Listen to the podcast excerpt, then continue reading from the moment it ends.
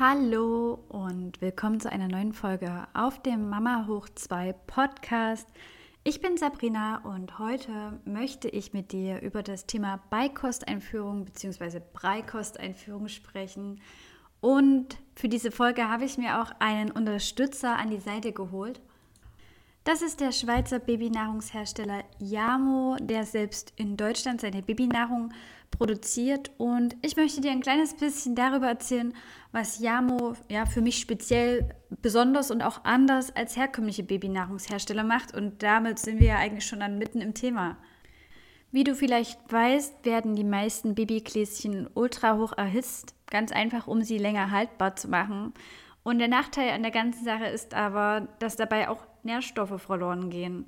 Und das sind eben Nährstoffe, die wir als Mütter gerne unseren Kindern zur Verfügung stellen möchten und gerade deshalb auf hochwertige Nahrung zurückgreifen. Yamo macht das nicht. Dort werden die Produkte, also sprich die Babynahrung, kalt gepresst. Und das Schöne ist halt, dabei gehen die Vitamine nicht so verloren, die Nährstoffe bleiben größtenteils erhalten. Und ich habe diese Produkte hier testen dürfen und mir ist direkt aufgefallen, dass nicht nur die Farbe auch ja, besser erhalten bleibt. Also vielleicht weißt du, bei den Babygläschen sieht das manchmal dann so komisch braun aus. Also hier ist die Möhre halt wirklich noch orange und es schmeckt auch einfach intensiver. Also man schmeckt da wirklich, dass man eine Möhre im Breigemisch hat und nicht, ja, was könnte es denn sein? So ging es mir dann ganz oft bei den anderen Babygläschen, das ich gekostet habe. Und natürlich fehlen dort auch Gewürze, die wir Erwachsenen einfach uns täglich zuführen, aber davon ab, ja, wie Pappe eben. Was ich auch noch ganz besonders toll daran finde, ist einfach, dass die Babynahrung ähm, Bioqualität hat. Es werden hochwertige Lebensmittel nur verarbeitet und trotzdem büßt man nichts ein, denn die Nahrung ist auch acht bis zwölf Wochen haltbar. Zusätzlich freut mich ganz besonders, dass die Produkte in Deutschland produziert werden, was für mich einfach ein Qualitätsfaktor ist und so ein Punkt, wo ich mir sagen kann, okay, ich weiß, es wurde hier produziert und nicht irgendwo durch die halbe Welt geschippert. Ich habe mir gedacht, dass es schwierig ist, dir davon zu erzählen, ohne es dir wirklich zeigen zu können. Und deshalb habe ich mich mit Yamo darauf geeinigt, dass du mit dem Code Mama hoch 220 die Chance hast, 20% bei deiner ersten Bestellung zu sparen. Und dort kannst du dir entweder ganz, ganz individuell deine Menübox zusammenstellen oder, was ich auch total toll finde, das Angebot von Yamo nutzen und dir eine Menübox zu den Bedürfnissen deines Kindes zusammenstellen zu lassen. Der Übersicht halber werde ich in den Show Notes nochmal alle nützlichen Links hinterlegen und so brauchst du jetzt auch gar nicht mitnotieren und dir alles merken und kannst einfach nachher am Schluss der Folge dort unten draufklicken und äh, ja, findest alles, was du brauchst. Jetzt kommen wir zum ja, erstmal allgemein umreisenden Thema Beikostentführung. Und zu Beginn möchte ich ein bisschen darüber erzählen, wie das bei mir war, beziehungsweise vielmehr bei meinen Kindern. Bei mir selber weiß ich das tatsächlich gar nicht. Bei meinen Kindern muss ich ja sagen, ich habe drei Kinder und ich habe dreimal eine ganz verschiedene Beikosteinführung erlebt. Vielleicht ist das auch schon die Erkenntnis Nummer eins des Ganzen, dass nicht jedes Kind gleich ist, das wissen wir eigentlich schon, aber auch bei dem Thema Brei, ja, nein, wann fange ich an und wann nicht, ist jedes Kind anders, individuell und auch nicht jedes Kind ist Schlag sechster Monat so weit. Das musste ich eben auch lernen, begreifen, verstehen. Ich glaube schon, dass die Empfehlungen der Ernährungsinstitute und die Vorgaben, die dann wissenschaftlich halt belegt werden, ein ganz guter Richtwert sind. Ich denke aber, dennoch, dass die nicht in Stein gemeißelt sein müssen. Und vielleicht ist das für dich schon so ein Punkt, der dich ein bisschen locker macht. Vielleicht bist du gerade in der Situation und denkst, oh mein Gott, wann fange ich an mit der Beikost? Es ist nichts auf Tag X festgelegt. Mir hat besonders gut der Hinweis zu den Beikost-Reifezeichen oder Breikost-Reifezeichen geholfen. Deswegen möchte ich das auch in dieser Folge extra nochmal erwähnen, weil die für mich doch schon ein ganz großer Anhaltspunkt dafür sind, ob mein Kind bereit ist, feste Nahrung zu sich zu nehmen oder festere Nahrung und von der Milch umzusteigen oder ob ich doch lieber noch ein bisschen warte. Dazu zum Beispiel, ob das Kind in der Lage ist, sich eine gewisse Zeit aufrechtzuerhalten, ob es den Kopf selbstständig halten kann, ob das Kind in der Lage ist, Nahrung, die es nicht möchte, mit der Zunge wieder nach draußen zu schieben. Nämlich das ist auch nicht unbedingt angeboren, sondern das muss sich erst entwickeln. Und ganz viele Kinder, die haben auch noch so Art, ja, wie Würgereflex, wo man merkt, okay, da, das funktioniert einfach noch nicht, weil sobald da ein bisschen festere Nahrung hinterkommt, fangen die an, sich wirklich zu wirken, was auch sehr nützlich ist, muss ich sagen, evolutionär. Aber das funktioniert dann einfach nicht, ihm Nahrung zu geben und gleichzeitig setzt der Wirkreflex ein. Logisch. Was bei manchen Beikostreifezeichen steht, ist äh, der erste Zahn, der schon durchbrechen muss. Ich würde sagen, dieses ja, dieser Marker ist für mich auch wieder so ein nicht in Stein gemeißelter Marker, weil auch da habe ich erlebt, dass ja von einer Breite von, ich glaube, mein größter hatte mit drei Monaten schon den ersten Zahn, war definitiv noch nicht beikostreif, während meine dritte, also meine Tochter, ich glaube, mit neun Monaten erst den ersten Zahn hatte und mit sieben Monaten schon durchaus Interesse gezeigt hat. Das ist übrigens auch ein Hinweis, der mir nützlich erscheint, ist überhaupt das Interesse da. Ich muss ehrlich sein, beim ersten Kind konnte ich es kaum abwarten mit dem, wann können wir endlich anfangen? Und ja, es gibt Breie, die ab dem dritten Monat empfohlen werden, aber definitiv bin ich damals mit dem Versuch viel zu früh gestartet. Es war überhaupt noch nicht notwendig und das Kind hat keinerlei Interesse daran gezeigt, überhaupt Beikost zu sich zu nehmen, geschweige denn etwas anderes als ja, Milch zu wollen. Ich weiß auch noch, wie ich beim ersten Kind da quasi hingefiebert habe und gesagt habe, ja, wenn wir endlich so weit sind und die Beikost anfangen können oder mit Brei anfangen können, das ist wie so ein riesen Meilenstein dann, den wir erreicht haben. Aber ich muss sagen, also von Kind zu Kind habe ich immer mehr erkannt, dass das kein so elementar wichtiger Schritt ist, den man kaum abwarten kann, sondern dass es einfach eine sich ergebende Entwicklung ist, eine sich ergebende Reife, die vor allem vom Kind ausgeht und nicht von den Eltern. Ich hatte zudem den Fall, dass ein Kind total der Breifin war und das andere Kind überhaupt kein Brei essen wollte. Also auch das gibt es und auch da kann man sich nicht danach richten, was das Lehrbuch besagt, könnte man jetzt so meinen, sondern muss dann doch individuell entscheiden, wie der Weg sein kann. Und ich kenne Mütter, die haben zehn, elf Monate vollgestillt, weil einfach gar nichts ging. Also auch da gibt es ganz verschiedene Wege, wie ein Kind schlussendlich zur festen Nahrung kommt. Und das Ding ist dann, glaube ich, auch, worüber sich die Geister scheiden, wo wir wieder beim Thema sind. Gläschen, ja, nein, selber kochen, ja, nein, unterwegs, was macht man da? Und ich kann nur sagen, wie ich es gemacht habe. Ich selbst habe mich nie festgelegt. Ich habe nie gesagt, ich bin die totale Selberkocherin. Und genauso habe ich aber auch nie gesagt, ich bin eine Gläschenmama, so sagt man ja immer so schön. Ich habe geguckt, dass ich, wenn ich Zeit hatte und Lust hatte, ein bisschen vorgekocht habe. Da ist es am Anfang noch relativ einfach gefallen, weil man ja doch mit relativ kleinen Portionen anfängt, in Eiswürfelportionsgröße. Je größer das Kind aber wird, desto schwieriger wird das Ganze schon, weil das Kochen natürlich auch bedeutet, dass man eventuell zusätzlichen Aufwand hat und man möchte ja dann doch nicht, ich sage jetzt mal im 8., 9., 10. Monat, je nachdem, wie weit das Kind ist, jeden Tag das Gleiche geben. Und gerade unterwegs habe ich dann doch sehr auf Gläschen gesetzt, da war mir das auch ganz recht.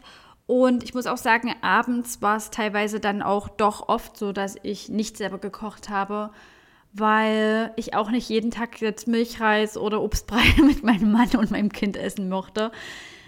Und ich glaube, das ist auch ganz okay, wenn man da nicht zu engstirnig an die Sache rangeht und sich da jede, jeden Weg offen hält, weil ich immer wieder die Erfahrung mache, je mehr man sich in eine Richtung festschießt, desto mehr Druck macht das Ganze und desto komplizierter wird die Sache auch für beide, also oder für alle drei, je nachdem. Also für die ganze Familie, weil im Hinterkopf dann immer dieses, es muss doch klappen, sitzt. Und das Kind merkt das. Also nicht nur beim Brei, auch in allen anderen Bereichen stelle ich das immer wieder fest, dass Kinder das intuitiv merken, wenn da eine Mama oder ein Papa sitzt, der das unbedingt auf jeden Fall auf diesen Weg und keinen anderen möchte.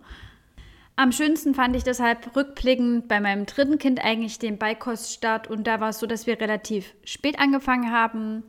Ich habe acht Monate vollgestillt, Ganz einfach, weil das Kind nicht vorher war, so weit war, Brei ging anfangs überhaupt nicht. Ähm, und wir haben, glaube ich, mit einer zermatschten Banane gestartet. Also auch da nicht nach Ratgeber, Lehrbuch.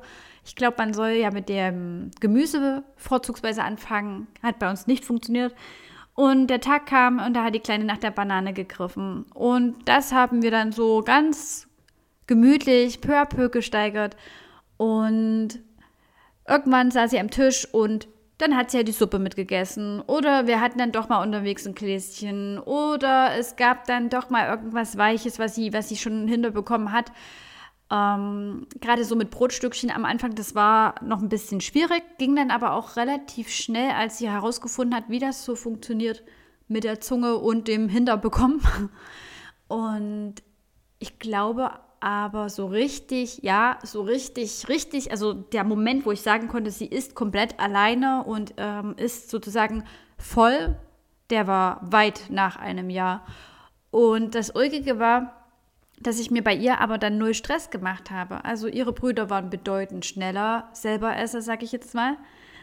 Aber bei ihr hat mich das weniger gestresst, einfach weil ich mich nicht gestresst habe dabei und weil ich nicht mit äh, Tag X muss Ziel Y erreicht sein, an die ganze Sache rangegangen bin, sondern einfach darauf geachtet habe, dass sie das selbst entscheiden kann. Und ich kann mich dann gut daran erinnern, wenn wir am Tisch saßen, dass sie dann auch einfach sich was ausgesucht hat. Also wir hatten viele Sachen stehen. Ich habe dann so ein Tellerchen gekauft, der Tablettform hat. Ich weiß nicht, ob du das kennst. Das sind so, ja, wie kleine Menüfächerchen in dem Tablett drin. Und dort habe ich dann verschiedene Sachen immer reingefüllt, die meiner Meinung nach zu ihr gepasst haben, beziehungsweise wo ich wusste, das kriegt sie auf jeden Fall hinter. Und natürlich gibt man jetzt nicht am Anfang, sage ich jetzt mal, die, die Erdnuss dem Kind direkt.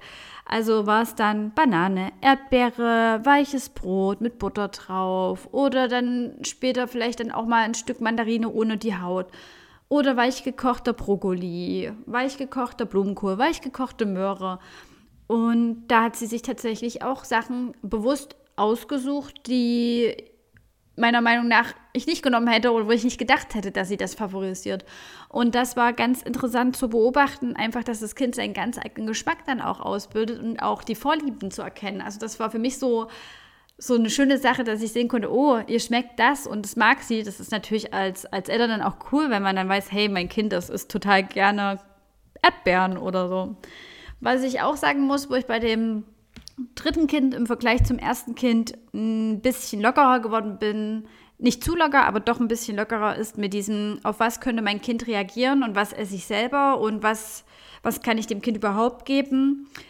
Ich weiß, dass gerade Tomaten und Erdbeeren oft kritisch gesehen werden. Ich glaube auch Zitrusfrüchte. Natürlich gibt man die nicht zu Beginn, aber irgendwann habe ich dann doch mal ein Stück gegeben und man merkt ja, ob das Kind drauf reagiert. Und das ist für mich so ein Learning by Doing statt gar nicht versucht. Also ich versuche es und wenn ich merke, okay, es, es reagiert irgendwie, dann lasse ich das wieder. Aber ich glaube, beim ersten Kind hätte ich das einfach gar nicht erst versucht und ich hätte es dann bewusst erst, keine Ahnung, mit zwei wahrscheinlich. Also ich habe es auch nicht versucht. Ich habe dann wirklich auf Zitrusfrüchte ganz lange verzichtet, Tomaten ganz lang verzichtet. Ich habe auf Mandarinen verzichtet, was Zitrusfrüchte sind. Ich habe auf Erdbeeren verzichtet und das war doch dann schon, glaube ich, sehr einschränkend teilweise. Was immer ging, war Melone, aber auch da die Kerne rausgepult. Da habe ich zum Beispiel beim dritten Kind festgestellt, dass die durchaus mit Kern auch gut gegessen werden. Ja, insgesamt, ja, man kann es wahrscheinlich schon raushören, bin ich wesentlich lockerer geworden und wesentlich weniger gestresst gewesen, was das Essen betrifft bei den Kindern. Und und ich glaube, beim ersten Kind habe ich das im Gegensatz dazu einfach zu genau genommen und zu eng betrachtet, die ganze Sache. Natürlich, weil ich Angst hatte, etwas falsch zu machen. Kommen wir zu meinen ultimativen Tipps für den Preisstand, was mir besonders hilfreich war und was ich auf jeden Fall wieder so machen würde. Und das eine habe ich schon gesagt, das ist quasi den Mix aus Gläschen und selber kochen. Ich sage immer Gläschen, also es ist, glaube ich, egal, ob es im Glas ist oder ich meine damit den Mix aus gekaufter Babynahrung und dem selber kochen, weil das einfach entlastet und doch hat es halt, wenn es gepasst hat, gepasst, auch selber zu kochen. Dann hat es mir sehr geholfen, wenn ich gekocht habe, dass ich das äh, in größerer Menge vorbereitet habe, in Portionsgröße eingefroren habe und ich habe das vorhin schon anklingen lassen. Am Anfang waren die Eiswürfelportionierer tatsächlich die perfekte Maßeinheit. Später hatte ich dann Plastikbecher mit einem Schraubverschluss, die ich eingefroren habe. Hier der Tipp, Glas einfrieren geht nicht gut. Äh, da sind mir tatsächlich Gläser geplatzt im Gefrierfach, habe ich auch nur einmal gemacht. Ja, und dann noch der Tipp, unterwegs immer eine Thermoskanne mit heißem Wasser dabei zu haben, nicht um dem Kind heißes Wasser einschenken zu können, sondern den Brei aufwärmen zu können. Entweder A, habe ich dann quasi den Breibehälter in das warme Wasser gestellt oder B, wenn der Brei, manchmal ist der ja nach dem Auftauen ein bisschen dickflüssig oder nach dem Aufmachen, dann habe ich das mit dem heißen Wasser verdünnt und hatte den direkt auf Betriebstemperatur, sage ich jetzt mal. Der nächste Tipp, ich weiß, dass es manch, bei manchen verpönt ist, doch ich finde es trotzdem in Anbetracht dessen, dass ich drei Kinder habe und wenn man unterwegs ist, doch eine schöne Alternative, gerade vielleicht für im Auto oder keine Ahnung. Wenn man irgendwo jetzt nicht gerade sitzen kann, in Ruhe den Hochstuhl auspacken, Latzen auspacken, dann sind für mich die Quetschtüten einfach ein Mehrwert im Alltag. Und ich bin ehrlich, ich finde die als Snack zwischendurch überhaupt nicht schlecht. Es ist für mich was anderes, wenn ich mein Kind damit ernähre. Aber für zwischendurch, gerade wenn es die Situation nicht anders hergibt, sind die für mich quasi Segen.